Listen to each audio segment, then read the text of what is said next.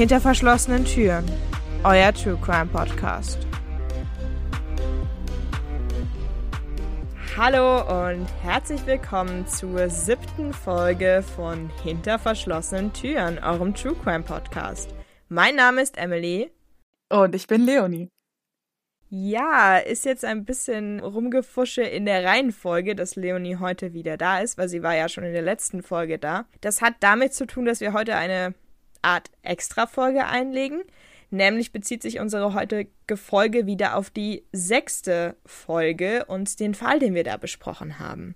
Wir haben nämlich den wunderbaren Tipp einer Hörerin bekommen, dass der Fall sehr groß in einem, ja. Mystery Forum, kann man sagen. Es heißt All Mystery zumindest. Ja, genau. Ich glaube, Mystery Forum trifft es am besten. Auf jeden Fall, dieser Fall wurde dort sehr lange über Jahre hinweg diskutiert und da sind natürlich auch sehr viele interessante Theorien aufgekommen.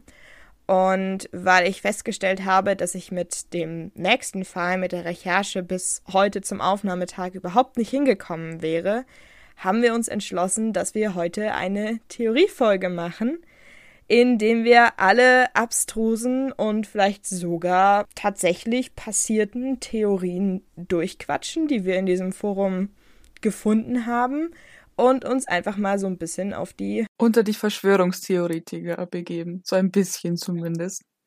Einfach ein bisschen spekulieren, weil wie gesagt, es sind sehr interessante Dinge dabei und ich hoffe, ihr habt Spaß dran. Und falls ihr den sechsten Fall noch nicht gehört habt, würde ich euch raten, dass ihr nochmal in die letzte Folge zurückgeht, euch das nochmal anhört und diese Folge im Anschluss hört, weil ich glaube, es macht überhaupt gar keinen Sinn, sich diese Folge jetzt anzuhören, wenn man den ursprünglichen Fall nicht zu 100% kennt. Genau. Und wer jetzt Julia arg vermisst, keine Sorge, die ist dann auf jeden Fall im nächsten, in der nächsten Folge wieder anwesend.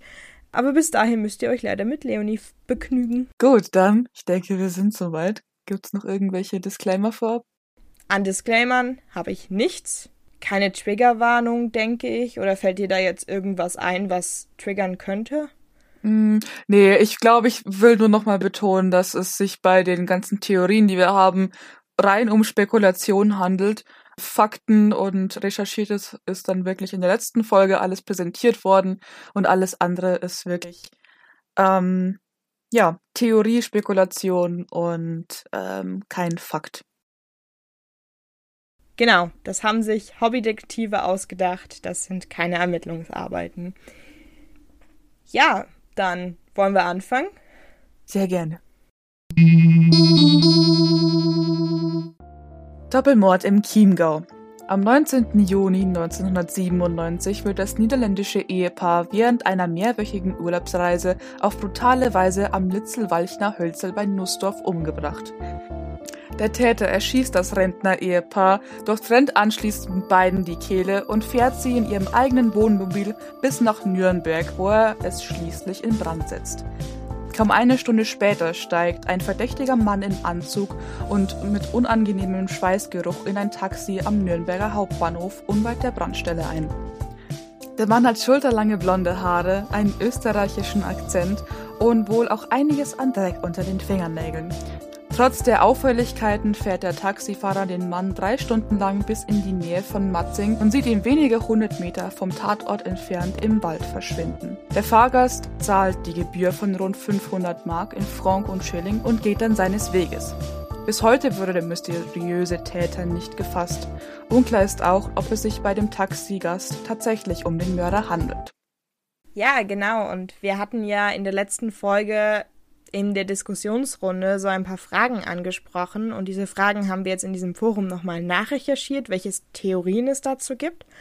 Und die würden wir jetzt einfach alle viermal vortragen.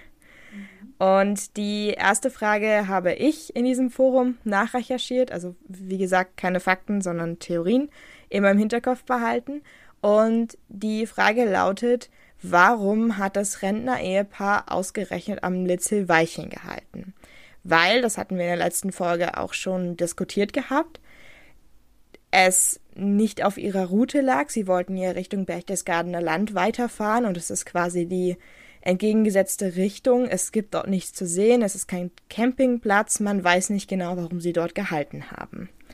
Und die Theorien zu dieser Frage teilen sich eigentlich in zwei Richtungen auf und die eine wäre, dass sie zufällig am Tatort waren. Und das wird damit begründet, dass sie vorher schon natürlich ihre Ausflugsziele besucht haben, also am Chiemsee waren, dort auch das Schloss besichtigt haben und eben die Ortschaften im Grunde abgeklappert haben.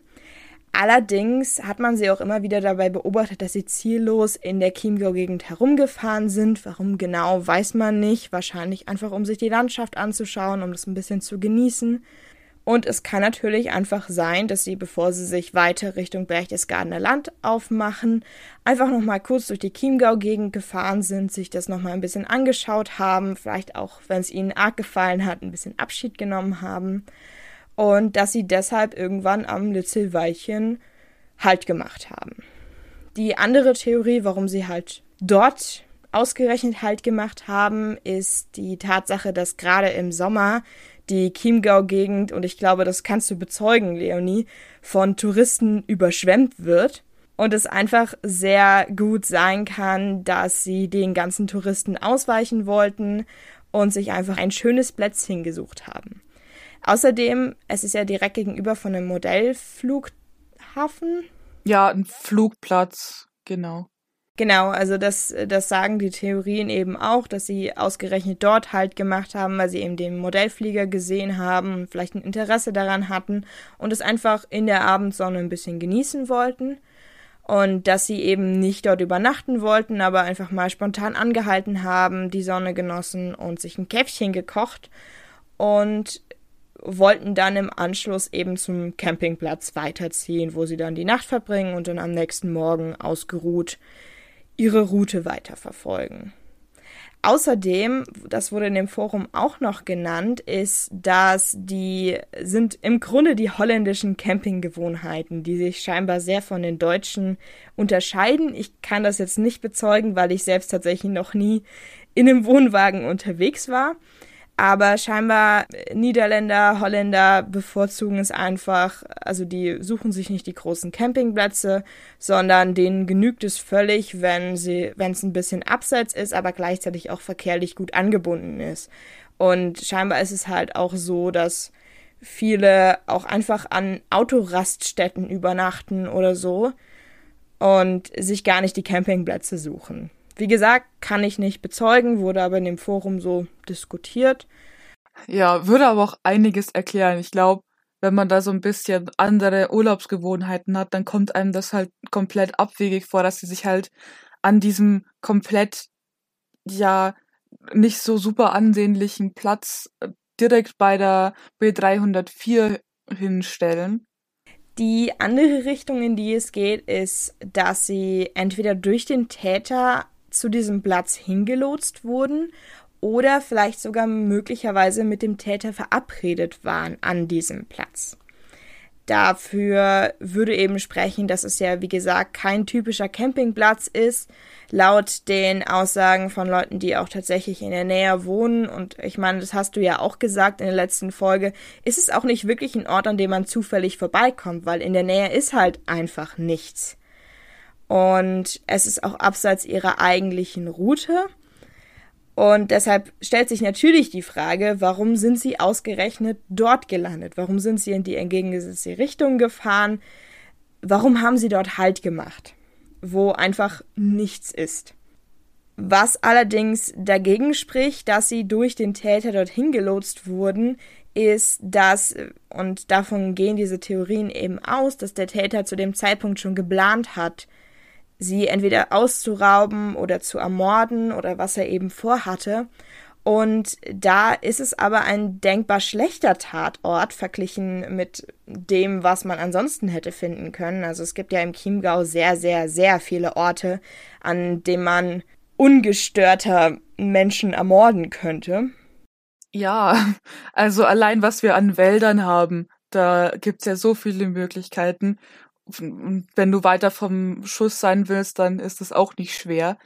Also ja, da direkt neben der Bundesstraße und das Dorf war ja auch nicht weg. Es haben ja auch Zeugen die Schüsse gehört. Also, dass das so geplant war, kommt mir auch ein bisschen unwahrscheinlich vor, wenn man das mal so betrachtet. Ja, oder der Täter hat es einfach nicht sonderlich gut durchgedacht. Das wäre eben die andere Möglichkeit. Ja, vielleicht war er einfach blöd. das kann sehr gut sein. Das führt uns eigentlich auch schon zu der nächsten Frage, und zwar, ob der Täter und die Opfer sich kannten, beziehungsweise ob der Täter die Opfer kannte. Und auch hier gibt es verschiedene Theorien, und die erste ist eben, dass es eine Zufallstat war, dass die beiden sich oder die drei sich nicht kannten, aber das Ehepaar Langdong vielleicht einfach den Täter dabei beobachtet hat, wie er in diesem Waldstückchen etwas Verbotenes getan hat. Da wurden verschiedene Dinge genannt. Also einer meinte in diesem Forum, dass er vielleicht schon vorher irgendwen umgebracht hat und dort die Leiche vergraben hat, was aber sehr unwahrscheinlich ist, weil man hat den Tatort ja durchsucht und eine Leiche wäre aufgefallen, nehme ich mal an. Die anderen Theorien wären ähm, entweder, dass er Drogen vergraben hat oder Geld aus einem Bankraub oder irgendwas an Beute, irgendwas, was niemand hätte sehen dürfen, was eben die dreckigen Fingernägel erklärt, wenn er eben im Dreck rumgegraben hat. Und was außerdem erklärt, warum er wieder zum Tatort zurückkehrt. Denn wenn er dort Drogen oder Geld vergraben hat, dann will er das natürlich wieder mitnehmen. Und das ist eben das, was gegen die Leiche spricht, weil ja, ich glaube, bei der Leiche bist du einfach froh, dass du sie los bist, hoffst, dass die Polizei sie nicht entdeckt und machst dich einfach irgendwie vom Acker. Und ich meine, er hat ja schon zwei Leichen dann weggebracht. Wenn da noch eine dritte gewesen wäre, warum hat er die nicht auch einfach noch in den Wohnwagen mit reingepackt und dann auch verbrannt? Genau, vor allem hätte man auch gibt es auch keine Ansätze dafür, dass in, in der Gegend zu dem Zeitpunkt noch irgendwer anders ermordet worden wäre. Natürlich gab es auch Vermisste, aber es gibt jetzt keine heiße Spur, die sagen würde, dass ausgerechnet in diesem Litzelweilchen jetzt eine Leiche vergraben wurde und dass die beiden ihn dabei beobachtet haben. Und wenn das der Fall war, würde ich auch eher denken, dass es sich um Drogen oder eben Geld handelt. Genau, die andere Theorie, ähm, wobei sie ihn quasi erwischt haben, ist, dass sie sich im Wald versteckt hat und es sich dort vielleicht auch ein bisschen häuslich eingerichtet hat. Und ähm, da gibt es auch verschiedene Theorien, dass er vielleicht aus der Haft entflohen ist, beziehungsweise, und da muss ich glaube ich noch mal ein bisschen näher drauf eingehen, was auch mit diesem Anzug zu tun hat. Denn es ist häufig so, gerade zu den Zeit, dass Täter eben im Anzug vor Gericht erscheinen und wenn sie dann ins Gefängnis gebracht werden, ist häufig dieser Anzug das Einzige, was sie nach Haftentlassung noch haben. Und deshalb gibt es auch die Theorie, dass er gerade erst aus der Haft entlassen wurde und vielleicht keinen Wohnsitz hatte oder ähm, gesucht wird, wer weiß, und sich eben in diesem Wald versteckt hat. Hm, interessant. Ich meine, es wird Sinn ergeben. In Traunstein selber gibt's ein großes Gefängnis, das ja auch nicht so weit weg davon wäre. Aber dann frage ich mich vor allem, wenn er wirklich so arm dran war, dass er keine Bleibe hat und nur den Anzug hat, wo hat er dann die Waffe her? Weil ich glaube nicht, dass die ihm bei der Entlassung aus dem Gefängnis nochmal eben die Waffe in die Hand gedrückt haben. Genau, das ist eben die andere Sache. Wo hat er die Waffe her? Und das würde vielleicht Sinn machen, wenn er jetzt nicht mal von der Polizei, aber vielleicht auch von, von irgendwelchen Gangs oder ähm, wer weiß, Mafia gesucht wurde und sich deshalb eben versteckt hat. Aber da ist eben auch die Frage, warum sich in diesem kleinen Wäldchen verstecken. Das wäre schon echt ein bisschen sehr reißerisch, wenn wir jetzt so einen Mafioso drin haben, so einen österreichischen, der da irgendwie gerade sein, sein, wo sein Lager aufgeflogen ist. Aber auch da denke ich mir, wenn der da gelebt hätte oder sich versteckt hätte, hätte man doch da auch irgendwas finden können. Kleidung, Haare in eine Scheißgrube oder so. Ja, die, die Frage ist halt, ähm, er ist ja nochmal zum Tatort zurückgekehrt, wenn es eben der Taxigast war und davon gehen diese Theorien eben aus und dass er eben alle Hinweise dann nochmal vernichtet hat, was dann aber halt auch, man hat ja zum Beispiel die Projektile oder auch Trus Sonnenbrille am Tatort entdeckt. Warum hat er das dann nicht auch mitgenommen? Die andere Theorie ist eben, dass, dass der Täter tatsächlich in der Nähe gewohnt hat oder nicht mal, dass, dass er selbst dort ein Haus hatte, aber dass er vielleicht bei Eltern oder Großeltern oder Freunden zu Besuch war und auf dem Heimweg zurück oder wie auch immer eben dieses Rentner-Ehepaar gesehen hat und sich dachte, okay, dann, dann überfalle ich die jetzt. Und für den Raubüberfall ähm, spricht er entweder, okay, er hat irgendwie von dieser Geige Wind bekommen, was aber ja eigentlich wenig Sinn macht, weil die dann ja im Endeffekt auch in dem Wohnwagen verbrannt ist. Und die andere Theorie, die auch eigentlich relativ schlüssig ist, ist, dass es natürlich ein Wohnwagen mit niederländischem Kennzeichen ist. Und das Ganze ist vor der Eurozeit. Das heißt, es ist sehr schwierig, in einem anderen Land, wenn man im Urlaub ist, Geld abzuheben. Und das bedeutet wiederum, dass so ein Wohnwagen oder Leute, die gerade campen, meistens sehr viel Bargeld bei sich führen. Und das würde eben auf den Raubüberfall schließen. Nur dann wiederum, warum hat er diese ganze Beute dann für die Taxifahrt ausgegeben? Und weil du ja eben die Waffe angesprochen hast, das ist halt wirklich die Frage, woher kommt die Waffe? Weil wenn er tatsächlich irgendwie den, das Sitzelweilchen als Versteck genutzt hat, dann macht es Sinn. Und die andere Sache ist aber auch wieder, warum ausgerechnet dieses letzte Weilchen als Versteck nutzen, weil es ist ja, wie gesagt, kein sonderlich abgelegener Ort. Es ist ein Dorf in der Nähe, es ist dieser Modellflugplatz in der Nähe, es ist die Bundesstraße in der Nähe. Warum ausgerechnet dort was vergraben?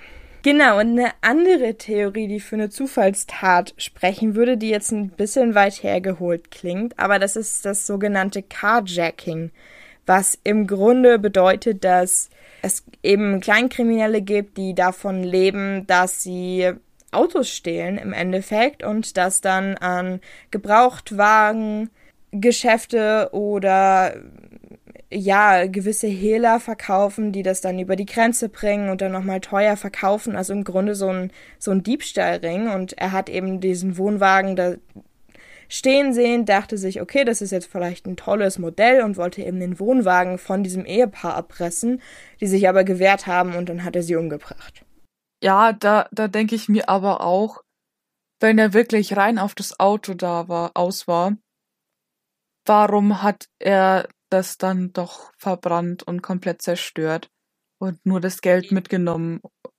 Eben, das ist halt die Frage, wenn er auf den Wohnwagen aus war, warum hat er ihn dann verbrannt zurückgelassen? Weil das bringt ihm dann ja gar nichts mehr. Ja, das waren die möglichen Zufallstaten, aber es gibt auch eine andere Möglichkeit. Dafür spricht hauptsächlich, dass während der Taxifahrt der Taxigast, also der mutmaßliche Täter, dem Taxifahrer ja zuerst sagt, er soll ihn nach München bringen. Dann ändert er seine Meinung wieder und sagt zuerst, ja, wissen Sie was, bringen Sie mich nach Marquardstein, wo wir wissen, das Ehepaar am Tag zuvor beim Mittagessen war. Und da ist eben die mögliche Frage, wollte er zurück nach Marquardstein, um dort Spuren zu verwischen? Und hat sich dann eben doch entschieden, dass der tatsächliche Tatort deutlich dringender ist.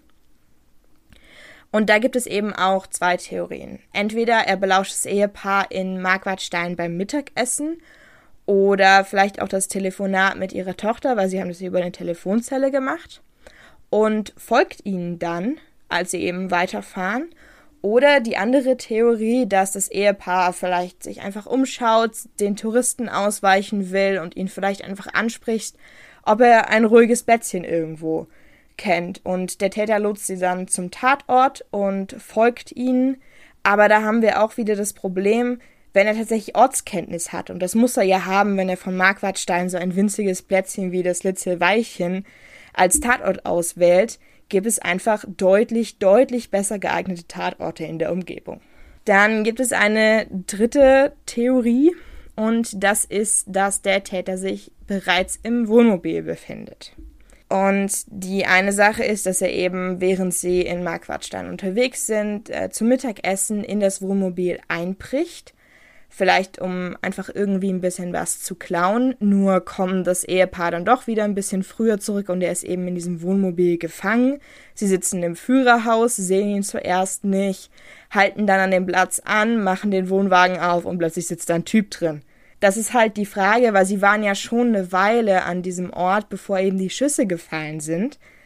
Und wenn sie ihn direkt entdeckt hätten, dann und er dann quasi Panik bekommen hätte, dann hätte er sie ja auch direkt erschossen. Also da macht einfach die Zeitlinie nicht so wirklich Sinn. Ja, also für mich macht es auch weniger Sinn, auch wenn ich die Theorie ziemlich cool finde eigentlich und gruselig.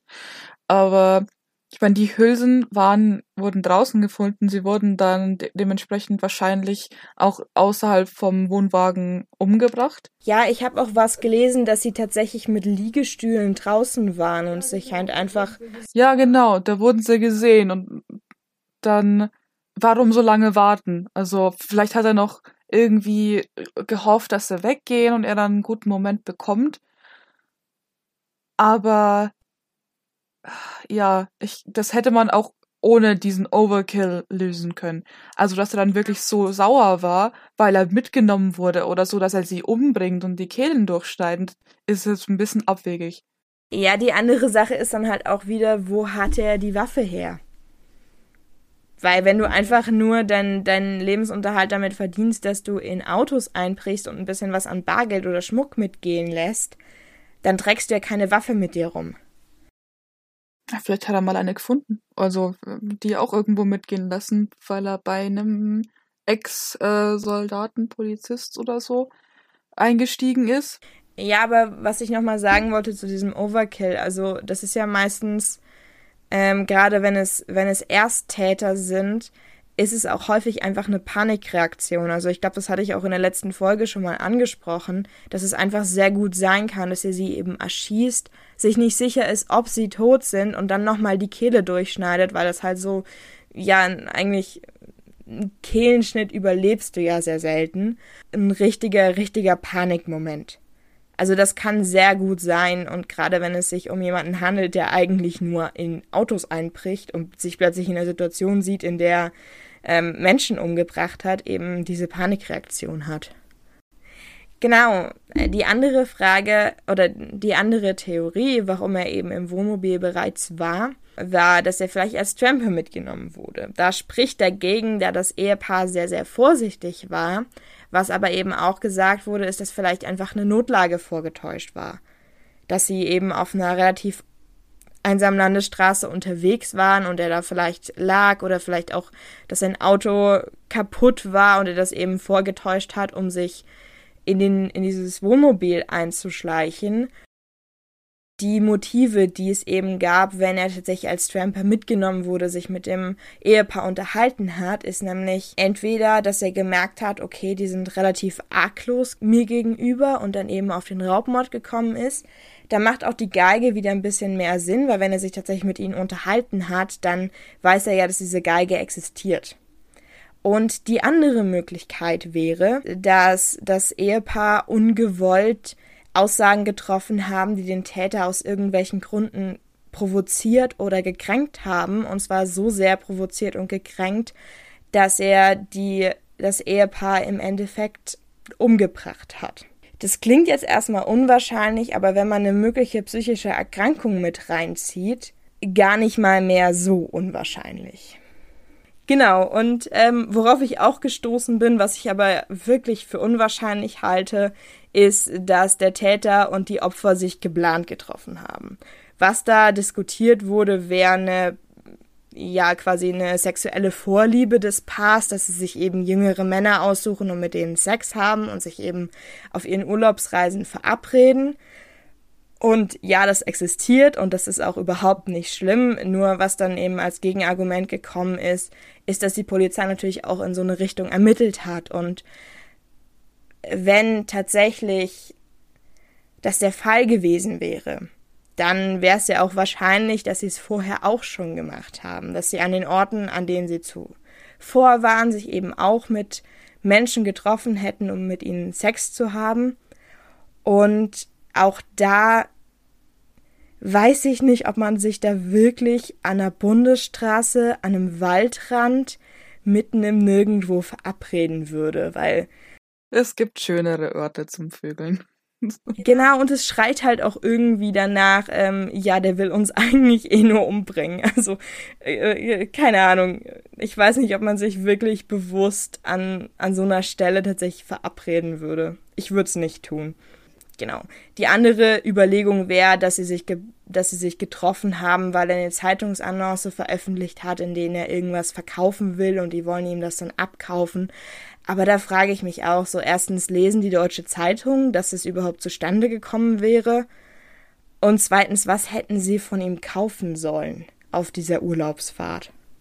Und ansonsten fällt mir auch tatsächlich keine Gründe ein, warum die sich hätten treffen sollen zu diesem Zeitpunkt und vor allem an diesem Ort. Was allerdings dafür spricht, dass sowohl Täter als auch Opfer sich kannten, ist, dass der Täter während der Flucht von dem Wohnmobil zum Taxi in Nürnberg den Kamerafilm der Kamera zerstört hat, die das Ehepaar bei sich führte.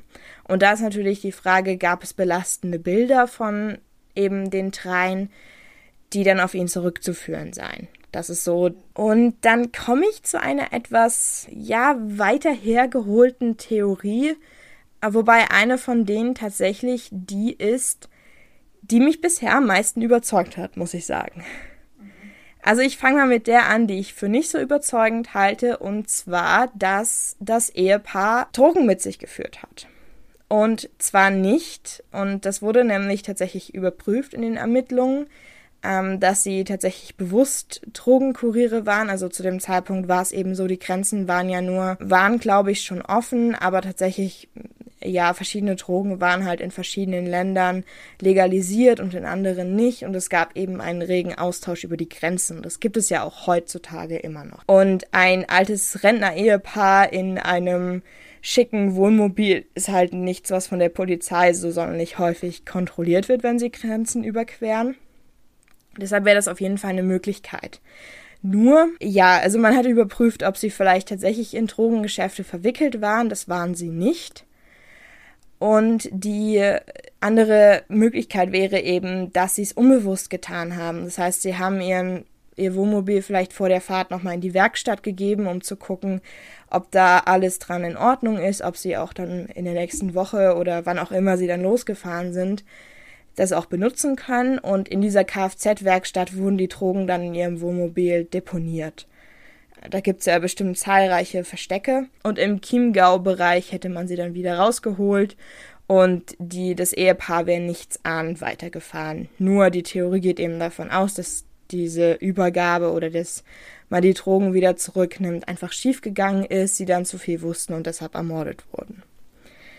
Weiß ich nicht so genau, was ich davon halten soll, weil da spricht einfach so viel dagegen, weil man bräuchte ja tatsächlich einen ja ein Ort, an dem man, an dem man diese Drogen wieder sicher an sich nehmen könnte.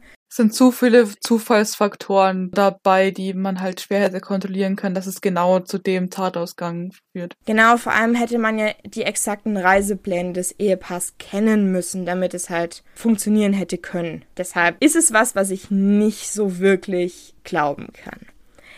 Aber wenn man von diesem Grundsatz der Drogenkuriere ausgeht, von dieser Grundtheorie, dann gibt es tatsächlich eine Theorie, die deutlich mehr Sinn macht und die mir, wie gesagt, bisher eigentlich am besten gefällt. Nämlich, sie haben ja dieses weiße Wohnmobil, das sie James Cook genannt haben. Und das ist ein, sieht ja nach einem sehr gewöhnlichen Wohnmobil aus und ich bin mir ziemlich sicher, das hat es zu dem Zeitpunkt sehr, sehr häufig gegeben. Und wie ich ja eben schon gesagt habe, so ein Wohnmobil, vielleicht auch ein älteres Ehepaar, ist ja eine perfekte Tarnung, dass man Drogen schmuggeln kann. Weil wer, wer hält die an? Nur, und das spricht eben auch fürs Litzelweilchen, weil es gibt diesen Waldparkplatz, das relativ abgeschieden ist, wo man mal kurz anhalten kann, aber dann auch relativ schnell wieder weg. Das heißt, im Grunde eignet es sich sehr gut als Übergabeort für irgendetwas meiner Meinung nach. Und was wäre denn, wenn sich der Täter an diesem Tag mit solchen Drogenkurieren verabredet hat und zufälligerweise das Ehepaar mit einem sehr ähnlichen Wohnmobil exakt dort gehalten haben und er geht eben auf sie zu, will die Drogen überreicht bekommen, hat das Geld dabei und die sind natürlich total verwirrt, weil sie wurden ja verwechselt. Und dann bringt er sie um, um seine Spuren zu verwischen. Hm, das ist eine gute Theorie, ja. Wird auch unter all dem, was wir bisher hatten, noch am meisten Sinn ergeben. Also ich finde auch, dass sie eher zufällig am Tatort gewesen wären. Was ja auch jetzt mit allem, was wir gesagt haben, ein bisschen mehr Sinn machen würden. Also quasi diese in Anführungszeichen holländischen Campinggewohnheiten. Und äh, wie gesagt, also ich habe es jetzt nicht überprüft, ob, de, ob dieses Wohnmobil jetzt so häufig existiert hat zu der Zeit. Aber niederländisches Kennzeichen, weißes Wohnmobil, er muss ja jetzt auch nicht unbedingt wissen, wie das Kennzeichen auch ausschaut. Und nehmen wir mal an, der ist da so in den ganzen Drogen, ja, Gefilden unterwegs, dann hatte der bestimmt auch gute Möglichkeiten unterzutauchen. Das heißt, wir haben eine bayerische Drogenmafia hier am Werke, die schmuggelt über die niederländische Grenze. Wäre das denn so abwegig? Weil der Chiemgau liegt ja relativ nah an der österreichischen Grenze und ich glaube, zur tschechischen Grenze fährst du ja auch nicht so weit. Nö, es ist tatsächlich sinnvoll irgendwo. Ja, dachte ich mir auch. Also, das ist tatsächlich eine sehr gute Theorie. Wer weiß, ob es im Endeffekt so passiert ist, aber die gefällt mir sehr gut. Ja, es gibt aber noch ein paar andere Dinge zu klären. Die Frage, die ich mir dann noch gestellt hatte, war, was ist in den zwei Stunden passiert, nachdem die ersten Schüsse gefallen sind und ja, nachdem dann das Wohnmobil den Parkplatz verlassen hat. Zwei Stunden sind ja schon eigentlich ziemlich viel. Die allererste Theorie war natürlich, dass der Täter einfach Panik geschoben hat.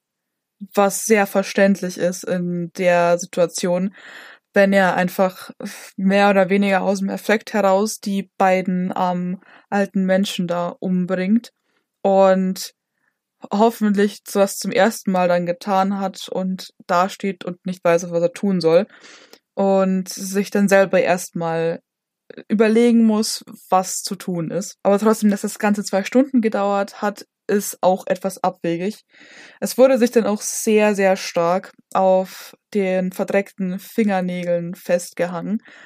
Denn die meisten Theorien gehen halt dahin, dass er in irgendeiner Form versucht hat zu graben. Im Endeffekt wahrscheinlich noch in seiner Panik dachte, okay, er vergräbt die beiden einfach hier, hat das dann auch in die Wege geleitet, versucht mit den Händen da ein Grab zu schaufeln, war dann nicht erfolgreich, weil es tatsächlich ein bisschen schwierig ist, mit den bloßen Händen ein, zwei Gräber auszuheben. Und hat es gelassen und ist danach mit seinem wirklichen Fluchtplan, ja, hat sich den dann überlegt. Ich finde es nicht schlecht, die Theorie, aber ich frage mich, warum das hätte doch gefunden werden müssen. Solche Grabspuren mit den bloßen Händen, die hätte man doch sehen müssen es kann sein, dass der Täter genau deswegen nochmal zurück ist und diese Spuren verwischt hat und dass die einfach als ja, Wildschaden oder, oder natürliche Grabung im Endeffekt abgetan wurde und deswegen nicht unter den Beweismitteln irgendwo aufgeführt wurde. Ja, die Frage ist ja auch, wie gründlich man den Tatort im Endeffekt auch untersucht hat. Also ob man einfach nur quasi diesen Waldweg gefunden hat, dann die Sonnenbrille und die Projektile und gesagt hat, okay, passt schon. Oder ob man tatsächlich das gesamte Waldgebiet abgesucht hat. Weil es kann ja sein, dass es ganz hinten im letzten Eck gemacht hat und sich irgendein Polizist dachte, okay, nee, ich mache jetzt lieber Feierabend, statt da jetzt nochmal hinzulaufen. Und es einfach nicht überprüft wurde. Das habe ich mich auch schon öfter gefragt, wie gründlich tatsächlich gesucht wird, weil in keinem der Artikel irgendwas davon beschrieben wurde, dass Fingerabdrücke gefunden wurden. Weder an den gefundenen äh, Gegenständen, seien es jetzt die Sonnenbrille oder die äh, zerstörte Kamerafilm, der noch in Nürnberg lag. Davon war überhaupt nicht die Rede.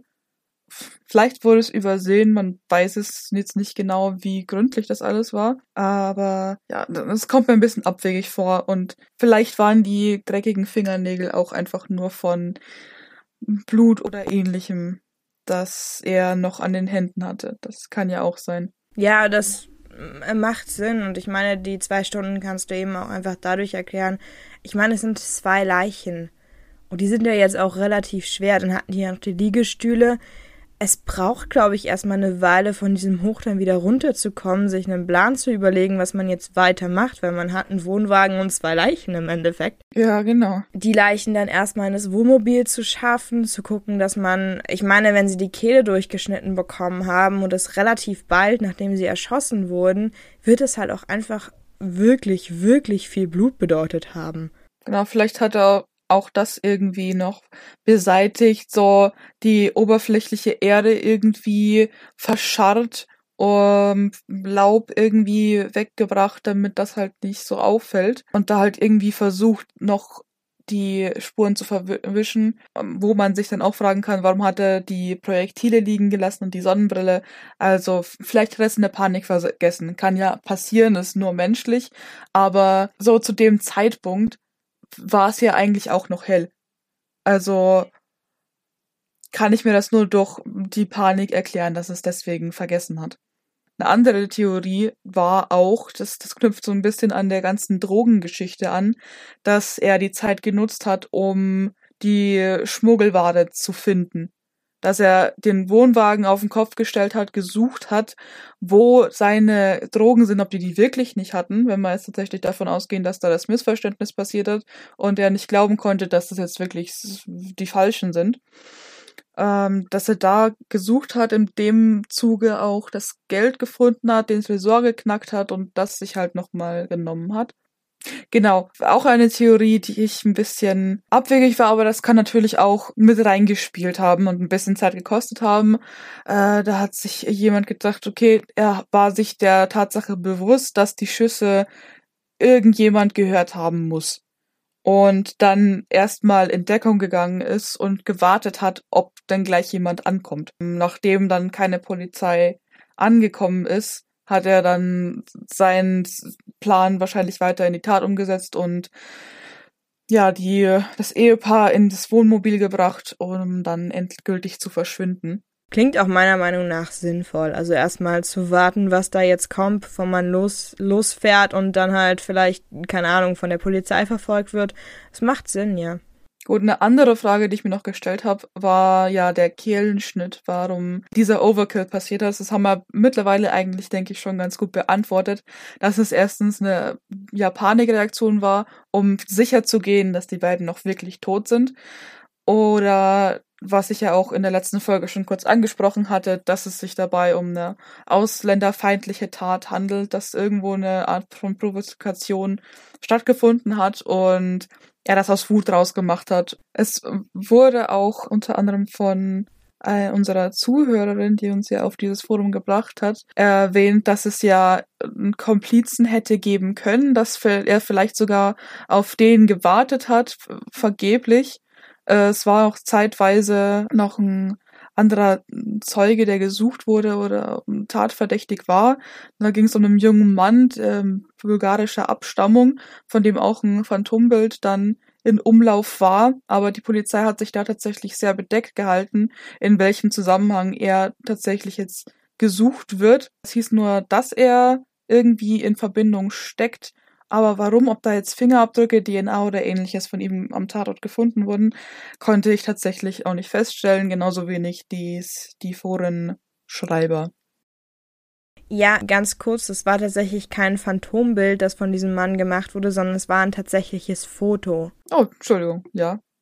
Hast recht. Warum sage ich Phantombild? Nee, es war tatsächlich ein Foto. Genau, also ja, für diese Zwei-Täter-Theorie oder zumindest die Tatsache, dass, ähm, dass es einen Komplizen gab, spricht ja einiges, weil es auch sehr, sehr häufig diskutiert wurde, ist halt, wie er um 5 Uhr morgens von diesem Tatort wieder irgendwo anders hingekommen ist weil die Busverbindungen dahin momentan schon sehr, sehr eingeschränkt sind und in den 90er Jahren natürlich noch, noch viel, viel eingeschränkter waren. Und auch eben die Tatsache, dass natürlich ein Mann in einem Anzug, der sehr nach Schweiß riecht und als einziger so gegen 6 Uhr morgens in einem Bus mitfährt, weil man kann ja davon ausgehen, dass ansonsten nicht so viele mit dem Bus gefahren sind zu dem Zeitpunkt, auch wahrscheinlich aufgefallen wäre. Und die Busfahrer, die eben diese Strecken gefahren sind, haben eben niemand aus auffälligen beobachten können. Und deshalb spricht einiges für einen Komplizen, der ihn zumindest dann von diesem Tatort wieder abgeholt hat mit einem Auto. Würde auch nochmal begründen, warum er so unbedingt zurück musste, weil er eben die Verbindung mit seinem Komplizen dort hatte. Ich denke, es spricht schon einiges für den zweiten Täter, aber es muss auch keinen zweiten Täter gegeben haben. Also es ist beides möglich, meiner Meinung nach. Ja, was in diesem Forum auch sehr häufig gefallen ist, sind einfach Verbindungen zu anderen ungelösten True Crime-Fällen. Und da haben wir uns auch beide einen Fall rausgesucht.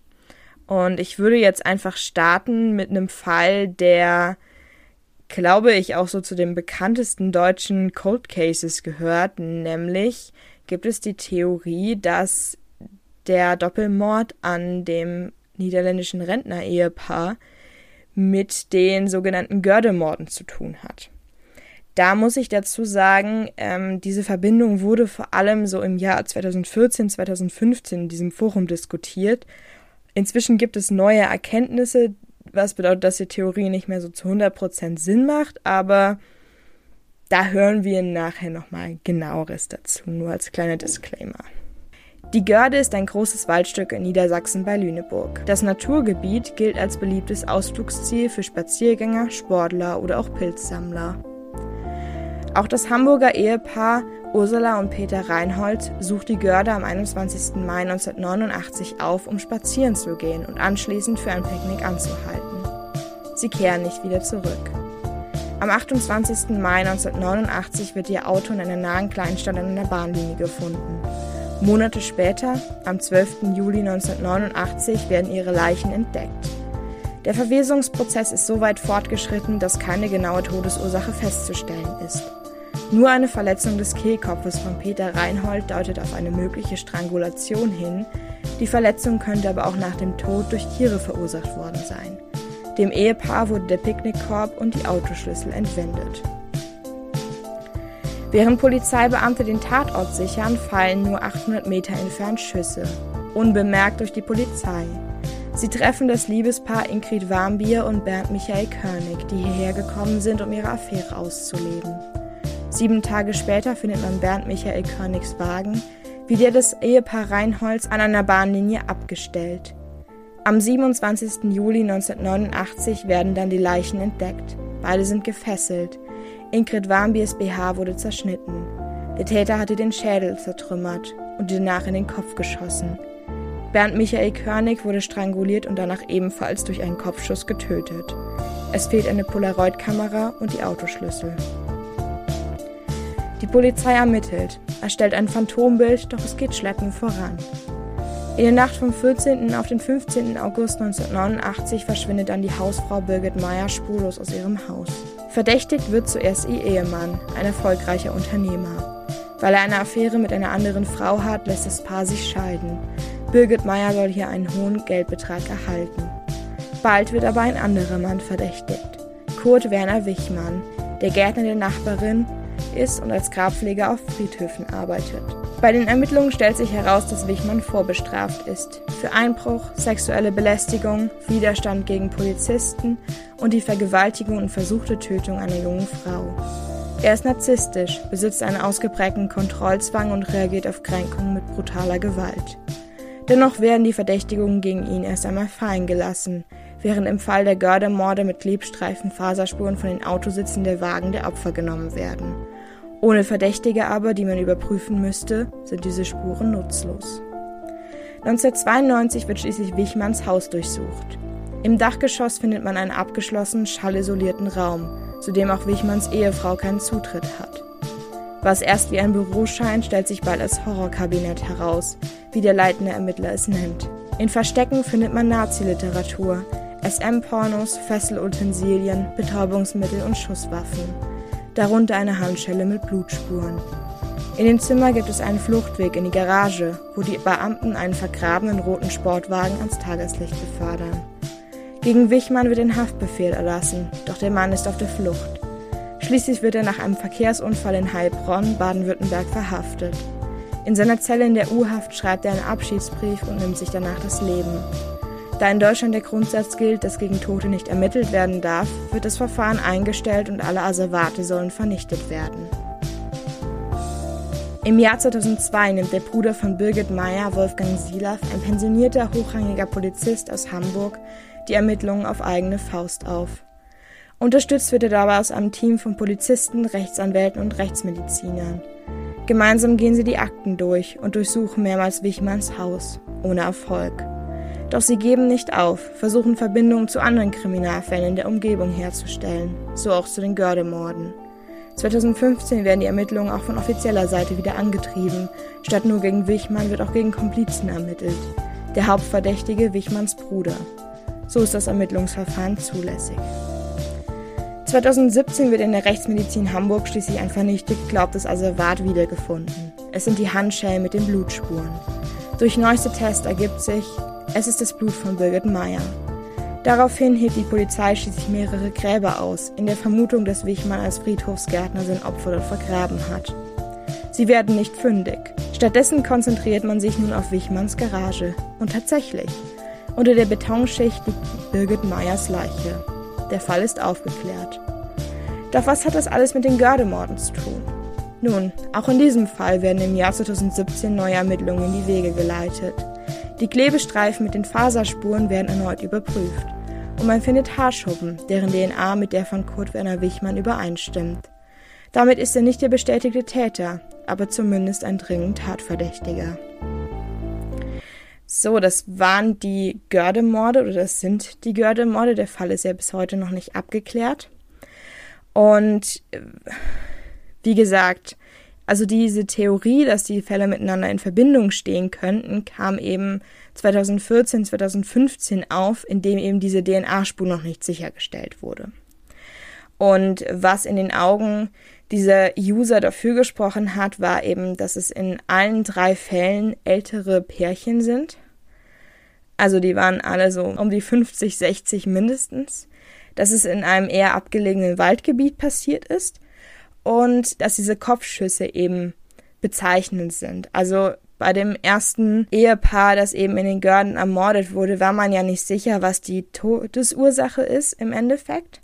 Aber Erschießen war quasi in der näheren Auswahl.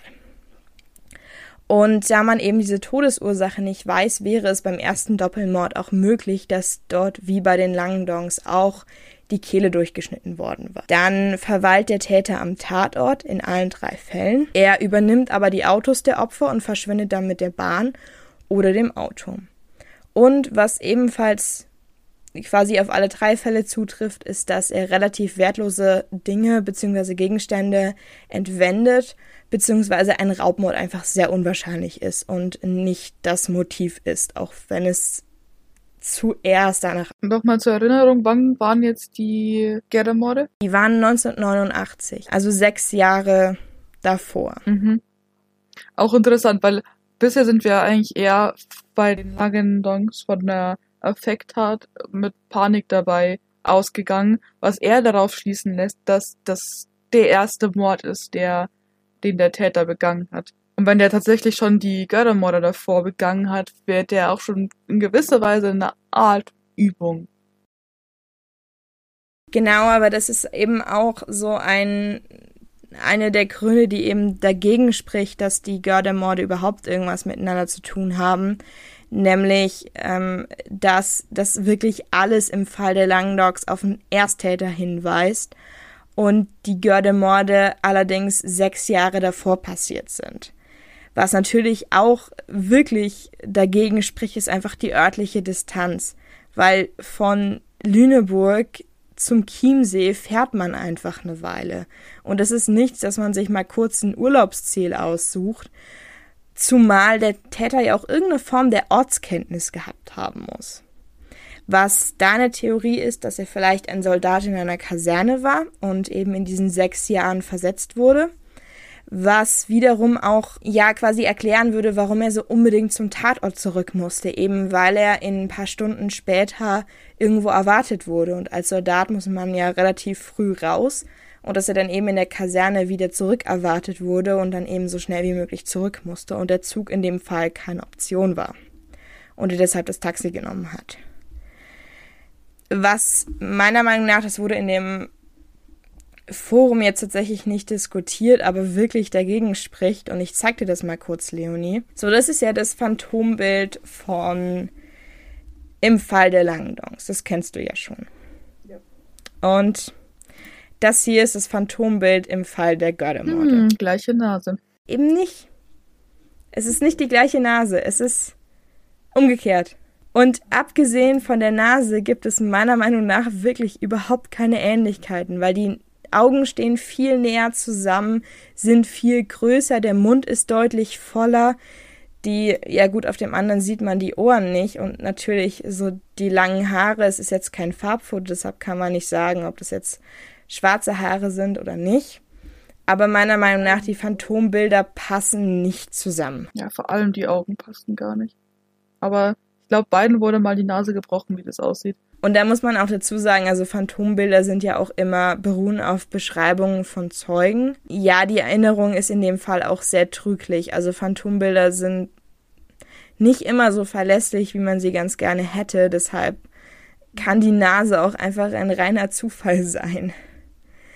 Aber was halt im Endeffekt ja die große Begründung ist, warum die Görder-Morde nichts mit den anderen Morden zu tun haben können, ist nämlich, dass der dringend Tatverdächtige, der eben DNA am Tatort zurückgelassen hat, ein bekannter Mörder ist, weil er eben auch diese Birgit Meyer umgebracht hat und in Lüneburg auch sehr viel anderen Taten, ja, da wird gerade ermittelt, inwiefern man die ihm zuschreiben kann und ob er damit was zu tun hat. Und dieser dringend Tatverdächtige ist zum Zeitpunkt des Doppelmords in Bayern bereits mehrere Jahre verstorben.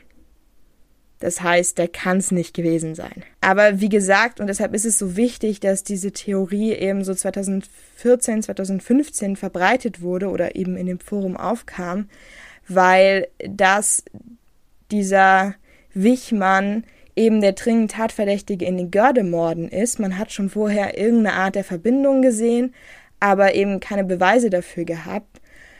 Und dieser Beweis ist erst seit 2017 bekannt. Ist es da faktisch unmöglich, es sei denn, Wichmann war in dem Fall nur der Komplize und sein Komplize, wenn man auch in den Gördermorden davon ausgeht, dass es auf jeden Fall zwei waren, weil er mit dem Auto angereist ist, aber dass die Autos der Opfer ja dann wieder mitgenommen hat dass es auf jeden Fall zwei Leute waren. Nur da wird eben vor allem Wichmanns Bruder verdächtigt.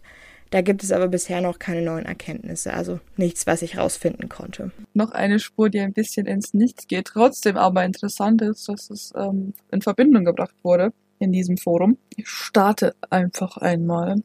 Am 27. Dezember 1994, also drei Jahre vor unserem Langendonk-Fall, wird Kurt B., ein Taxifahrer, der in Salzburg lebt und arbeitet, von einem seiner Fahrgäste umgebracht. Der Tag des Taxifahrers beginnt zunächst normal. Er ist mit seiner Familie zum Mittag, fährt ein paar normale Fahrgäste durch Salzburg und gegen 19 Uhr steigt dann schließlich ein Mann mit langen blonden Haaren, enger Hose und auseinanderliegenden Augen ein.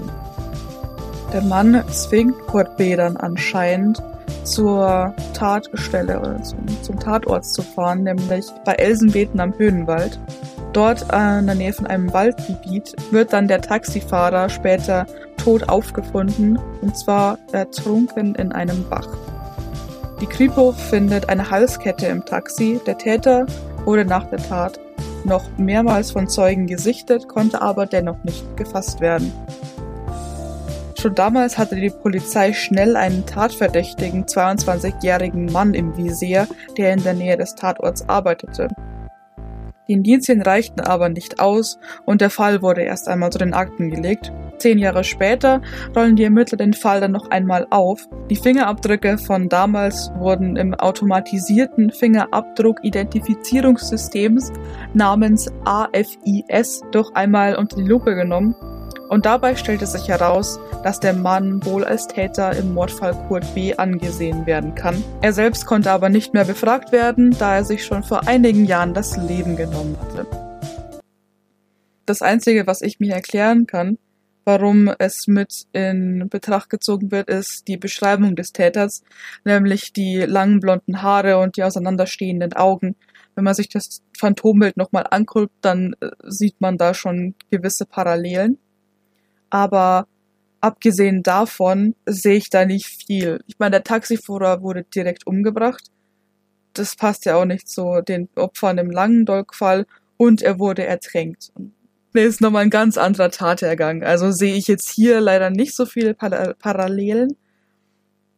Außer das Aussehen. Ja, und halt auch irgendwie so ein bisschen die örtliche Nähe, die Sinn machen würde, weil nach Salzburg fährt man ja nicht so lange und da kann es durchaus Sinn machen, dass er vielleicht am Chiemsee im Urlaub war und dann eben den Doppelmord begangen hat. Aber ich stimme dir zu, also dieses MO passt halt überhaupt nicht. Ja, so zwischen Ertränken und Erschießen und Kehlenschnitt liegen halt einfach Welten.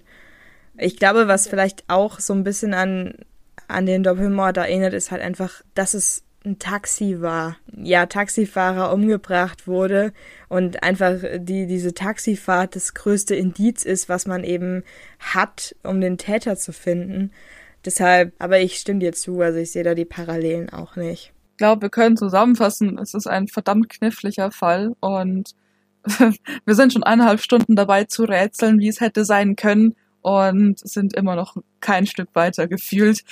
Also immer noch ein bisschen unbefriedigend. Aber trotzdem habe ich mich gerne unter die Verschwörungstheoretiker begeben und da auch ein bisschen rumzurätseln. War interessant. Also habe ich vorher so in dem Format auch noch nie gemacht, aber war auch echt spannend. Ja, ich muss auch sagen, also obwohl ich mich ja doch relativ viel mit True Crime beschäftige, habe ich mich bisher noch nie in diese Foren reingetraut, in Anführungszeichen. Oder es war halt einfach nie so mein Ding, weil, wie gesagt, ich bin kein großer Fan von Cold Cases. Ich finde einfach, es, es ist wahnsinnig frustrierend, darüber nachzudenken, was hätte sein können und halt wirklich jede Theorie nochmal auseinanderzunehmen und sich zu denken, ja, was wäre, wenn und was, was, wenn das jetzt passiert wäre und wenn man das in Betracht nimmt. Auch diese ganzen Querverweise auf andere Fälle finde ich es auch manchmal einfach so ein bisschen gezwungen, als müsste man wirklich jede, jede Tat, die in Deutschland oder generell überhaupt auf der Welt passiert, irgendwie miteinander in Verbindung bringen also gerade jetzt auch bei den Gördemorden oder auch bei diesem Salzburger Fall, wa warum muss man es verbinden? Was ist da der Hintergrundgedanke? Weil so stark sind die Ähnlichkeiten dann im Endeffekt doch nicht. Ja, einfach abschließend, es ist ein sehr frustrierender Fall, es gibt überhaupt gar keine Antworten. Ich hoffe, dass sich da irgendwie irgendwann mal was tut und der Fall geklärt ist, auch einfach um den Angehörigen der Opfer mal irgendwas an Gewissheit zu geben, weil die wahrscheinlich auch sehr drunter leiden, dass sie einfach keine Ahnung haben, was passiert ist mit ihren Eltern. Ja.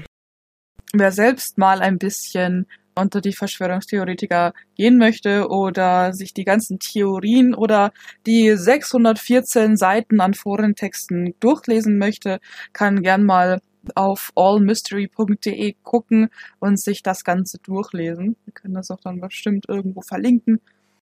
Genau, ja, es gibt auch ganz, ganz, ganz viele andere Fälle, die da besprochen werden und nicht nur Kriminalfälle, ich glaube, man kann dort auch alle gängigen Verschwörungstheorien finden und es gibt noch ein paar andere Kategorien. Also auf jeden Fall kann man mal reingucken.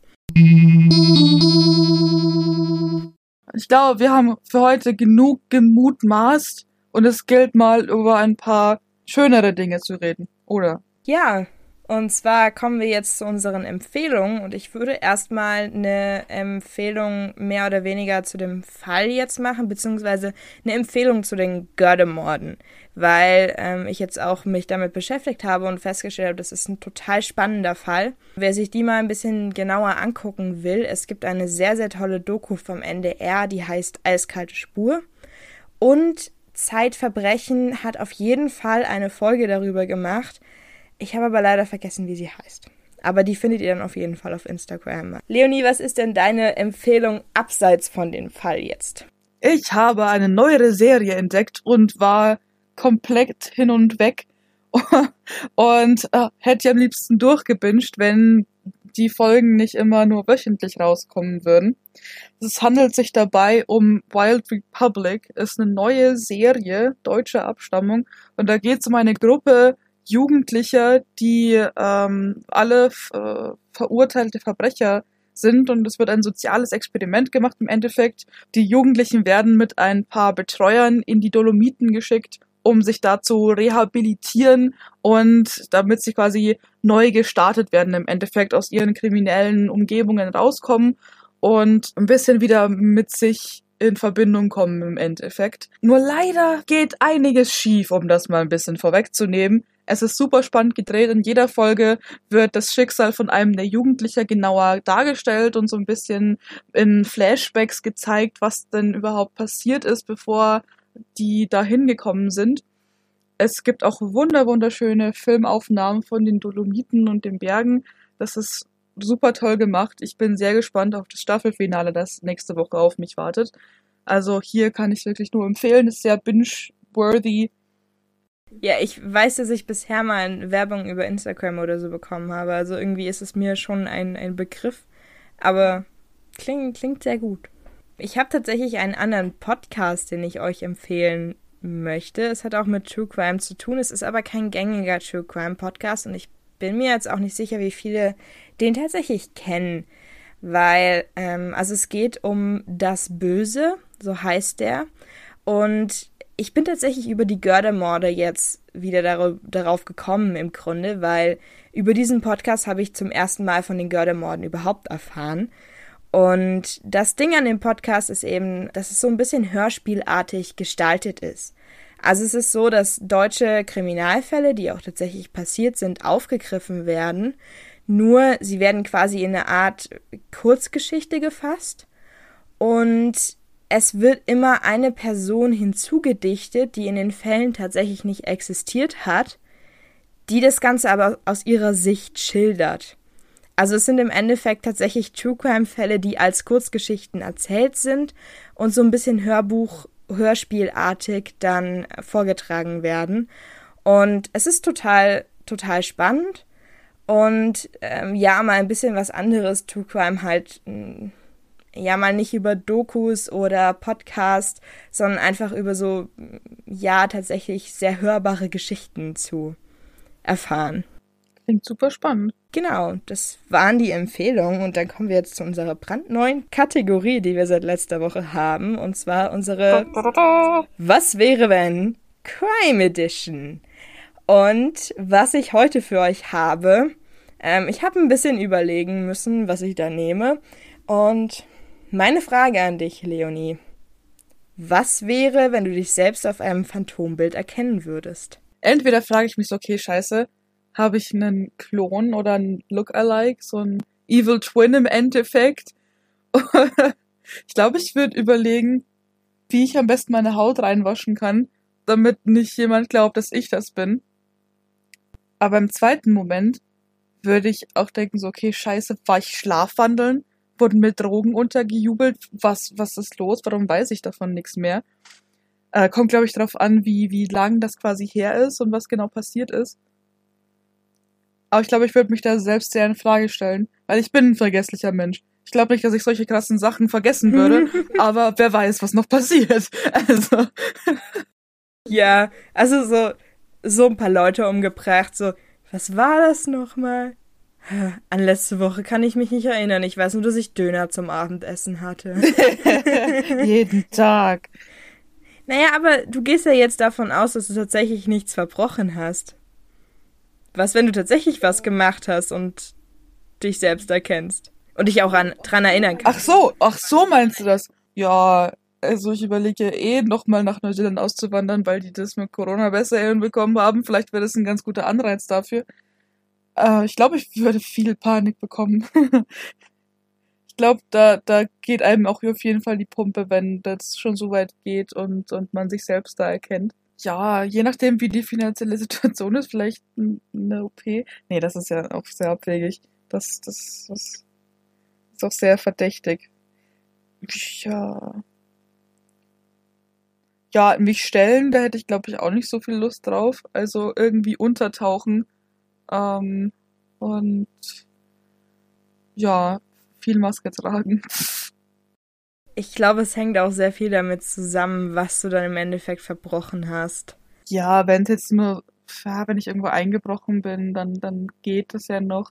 Aber für so ein, mehrfachen Mord und so, da glaube ich, ja, wenn ich dann. Nicht, dass ich das jemals wirklich in Erwägung ziehe. das wollen wir doch hoffen.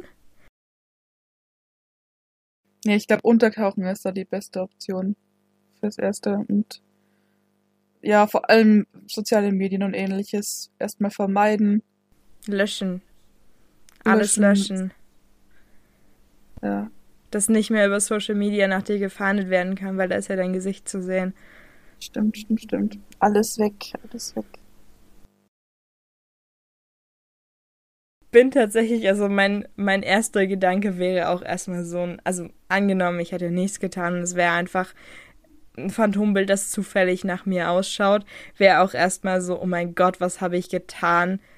Ich meine, ich bin sehr gut darin, mir diese Dinge einzureden, als ich zum ersten Mal zum Frauenarzt bin habe ich, war ich ja auch der festen Überzeugung, ich muss auf jeden Fall schwanger sein, obwohl das zu dem Zeitpunkt einfach nicht möglich war.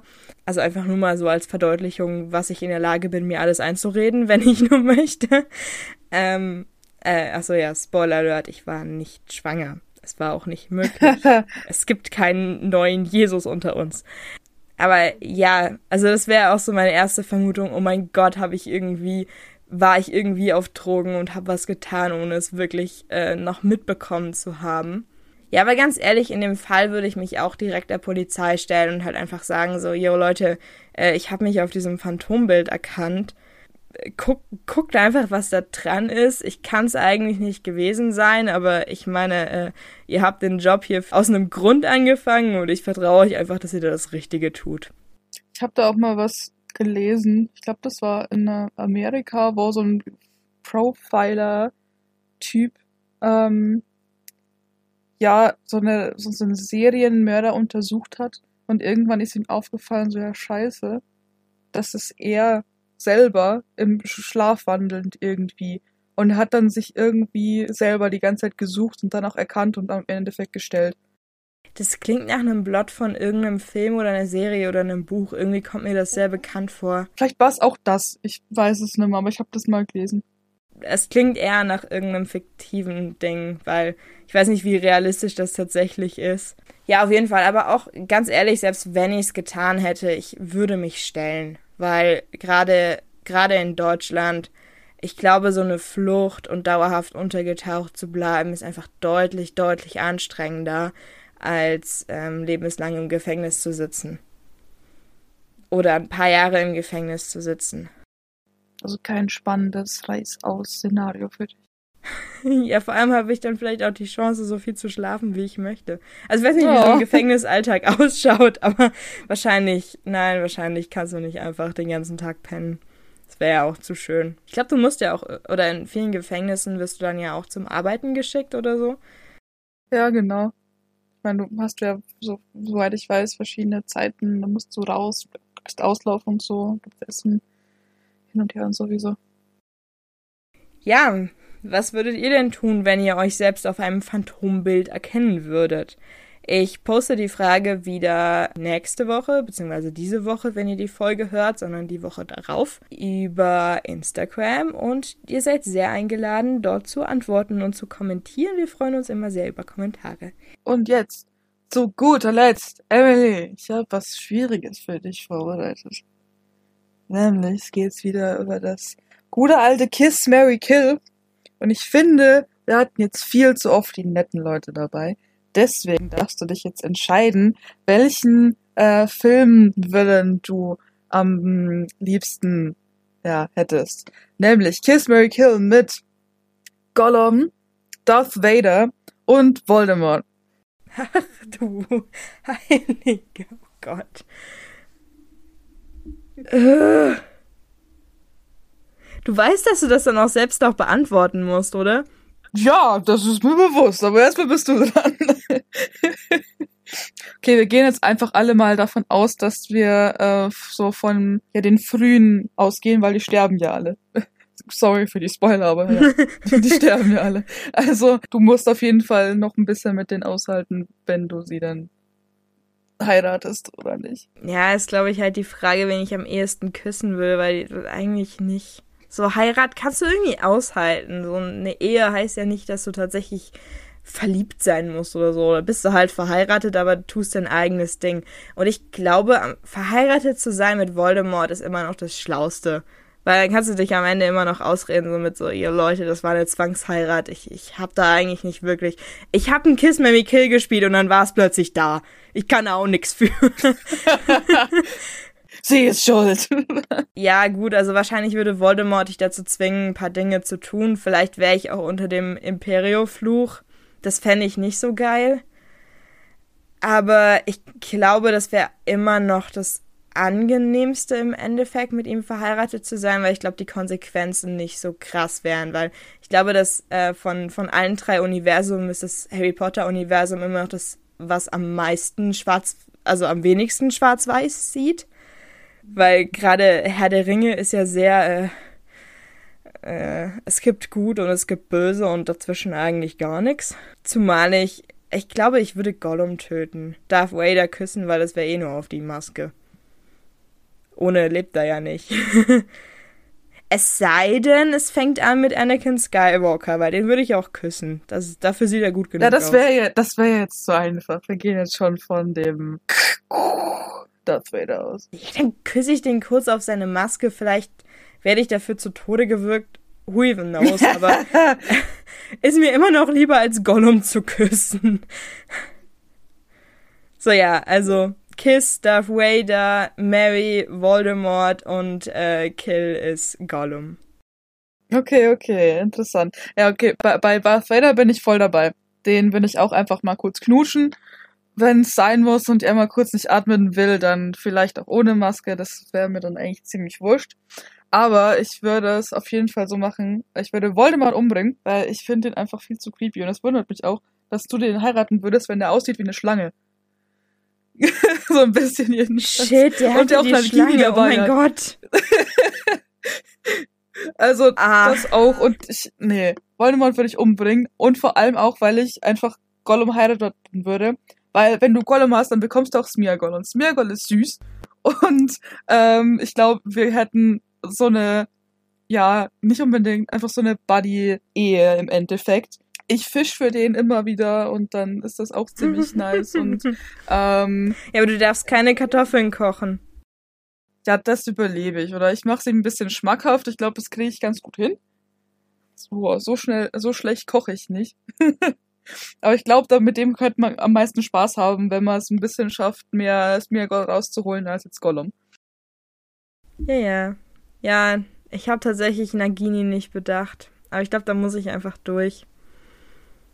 Tja, jetzt musstest du, du hast es schon eingeloggt. Ja, wahrscheinlich Beatrix wird mich halt auch so übel umbringen wollen, so eifersüchtig wie die wahrscheinlich wäre. Aber ich glaube, ich würde mich da eigentlich ganz gut durchschlagen können, nehme ich an.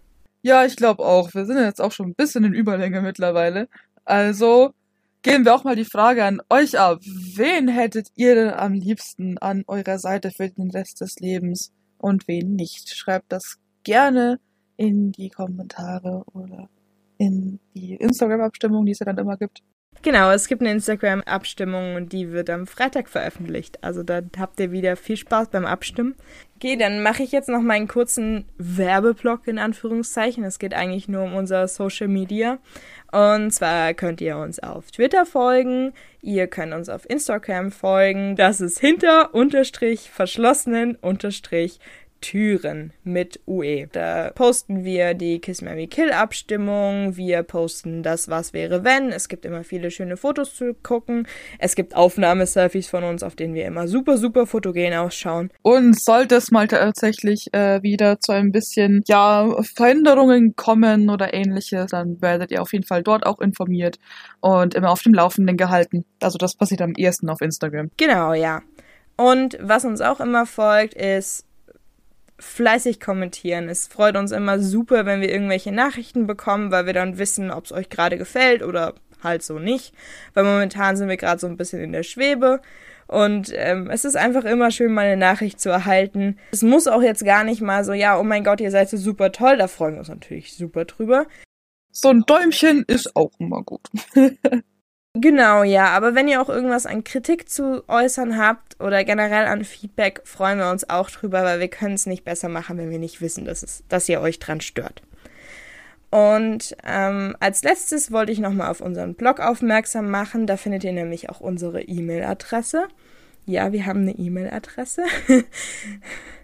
Aber dort findet ihr eben auch die Fälle als geschriebene Texte. Ihr findet die Pocket-Infos als geschriebene Texte. Ihr findet einen kleinen, eine kleine Vorstellungsseite über uns. Ihr könnt uns kontaktieren. Also diese Webseite ist einfach wundertoll. Deshalb bitte, bitte folgen und euch mal anschauen. Und Werbeblock Ende. Dann bleibt uns nichts anderes übrig, als euch einen wunderschönen Tag, Abend, Morgen, was auch immer zu wünschen, wo auch immer, wann auch immer ihr diese Folge hier gehört habt. Wir hören uns bestimmt auch bald wieder. Ich bin mir sicher, ich darf mal wieder vorbeigucken. Es hat mich gefreut, hier zu sein. Dem habe ich nichts mehr hinzuzufügen. Ich freue mich auf die nächste Folge. Bis dahin, bleibt gesund und habt viel Spaß. Bye bye. Servus.